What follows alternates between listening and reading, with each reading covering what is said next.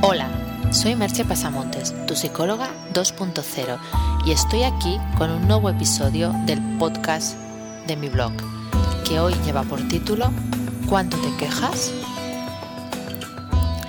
Siguiendo con el tema de hábitos y actitudes que podemos cambiar en este año, que comencé con el post y el podcast sobre los cinco enemigos internos a eliminar y que he ido continuando en los sucesivos posts, creo que queda por tratar para cerrar la serie, si bien podríamos hablar de cientos de cosas, pero bueno, tampoco es cuestión de alargarnos eternamente. Eh, hablar de un tema, eso sí, la eliminación de la queja victimista. Una cosa que me ha sorprendido de estos días de felicitaciones y buenos deseos para el nuevo año es la cantidad de quejas que he leído sobre el 2010, sobre todo en medios sociales como Facebook y Twitter.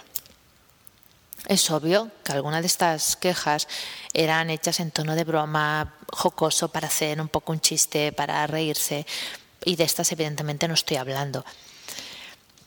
Pero no todas. Había que eran verdaderas quejas sobre el año 2010 el hecho de desear buen año, felicidad, mandar tus mejores deseos a los demás es estupendo. Es algo que une y que estrecha los lazos sociales con los otros. Pero otra cosa es lo que he leído y me ha sorprendido de maldecir el año que se va y depositar eh, todas las esperanzas en el año 2011, en que el 2011 sea un gran año. Incluso lo he leído de una manera un tanto mágica como si la cosa de que sea un buen año dependiera de algo externo a nosotros mismos.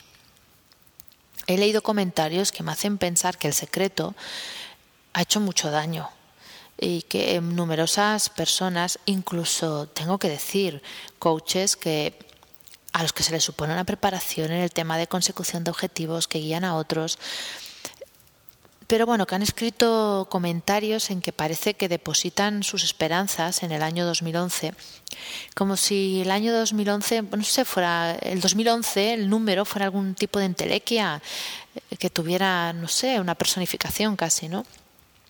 O sus esperanzas en la suerte o en el universo, o yo qué sé, y no en qué van a hacer ellos para tener suerte. Entonces, bueno, todo esto me ha hecho pensar en, en la queja victimista y en la manera en que proyectamos nuestros deseos.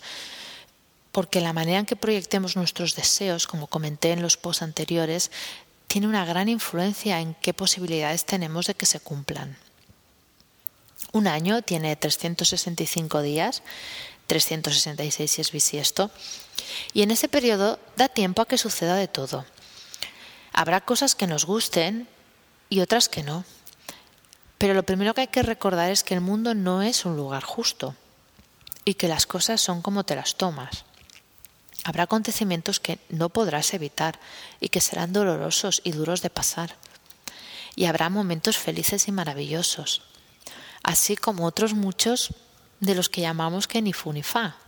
Muchos momentos que, bueno, que no tendrán una especial trascendencia. Y de unos y otros puedes obtener experiencias y aprendizajes si los asumes y no los rechazas. Pero igual que una flor no hace primavera, un solo acontecimiento no tiene por qué maldecir el año ni tampoco encumbrarlo. Es tan solo eso, un acontecimiento, un hecho más dentro de ese año. Solo el tiempo, como dice el famoso discurso de Steve Jobs en Stanford, de la Universidad de Stanford, permite que los puntos se unan y tomen sentido. Y la mayoría de las veces que nos quejamos lo hacemos de un modo victimista y no porque realmente tengamos razones para hacerlo. Os voy a dejar con un cuento de nuevo con el que finalizo también este periodo navideño del blog en que he querido recurrir a metáforas acordes un poco con el espíritu de las fiestas y con las vacaciones, que bueno, que todo se, se vuelve un poco más ligero, ¿no? Así que seguramente en un tiempo nos machacaré tan a menudo con cuentos, pero hoy sí que he querido uno muy breve, que creo que ejemplifica muy bien de lo que estamos hablando, que dice así. Los fatigados miembros de una caravana llegaron por fin a un oasis y se dispusieron a descansar.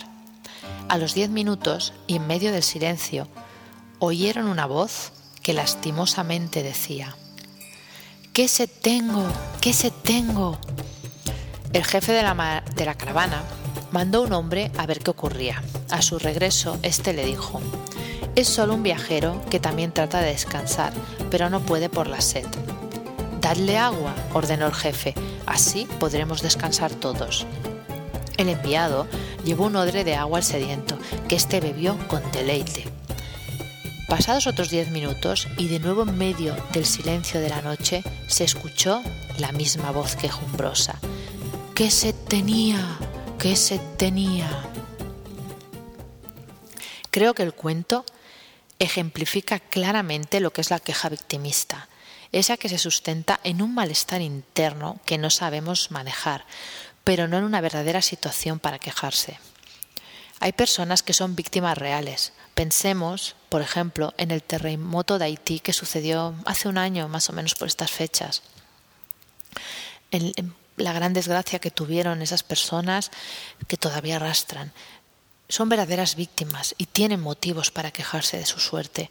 Muchas de ellas lo perdieron todo, algunas perdieron a miembros de su familia o a toda su familia es un momento muy duro en la vida de alguien y es normal que se queje, es que tiene el derecho a hacerlo. Pero también hay muchas personas que se quejan y lo hacen por la dificultad que entraña asumir sus propios errores y tomar la responsabilidad de rectificarlos. Todos cometemos errores, pero lo más importante no es evitar cometerlos, cosa imposible muchas veces, sino aceptarlos y aprender de ellos. Cuando hablamos de que no existe el fracaso, se habla en este sentido, que no hay fracaso sino feedback, es decir, cuando haces algo y ese algo ha salido mal, cuando cometes un error, eso te da una información y la postura más sabia y más práctica ante la vida es reconocerlo, darte cuenta, aprender de ello y hacer algo diferente en la siguiente ocasión. Por eso, otra de, mis sugerencias para este año que empieza es que cada vez que de tu boca salga una queja, te detengas unos momentos a pensar de manera interna si es algo de lo que quejarse o no. Puede resultar un poco difícil al principio, pero te aseguro que te darás cuenta al cabo de poco tiempo si de verdad no quieres eh, aprender y no autoengañarte de cuando estás ante una verdadera queja y de cuando estás ante un lamento parecido al del viajero de la caravana, de que se tenía, que se tenía. Si es una verdadera queja, si es algo de lo que quieres de verdad protestar, hazlo con todas tus fuerzas, incluso sea asertivo. Si esa queja implica a otras personas que a lo mejor no han respetado tus derechos o que no te están tratando bien o lo que sea. Cuando una queja es verdadera, hay que hacerlo, hay que reclamar y está bien hacerlo. Si es una queja por una situación en la que has sido víctima involuntaria de algo, también tienes el derecho a quejarte. En ningún momento estoy diciendo que eso no esté bien. Incluso cuando te pasa una desgracia, hay un primer momento en que uno puede quejarse, pues porque a nadie le apetece que le sucedan desgracias. Pero ojo si se trata de una queja victimista, de esa queja paralizante. ¿Qué se hace para no hacer nada? Párate a pensar qué responsabilidad tienes tú en ello, en que eso te suceda y qué podrías hacer para solucionarlo.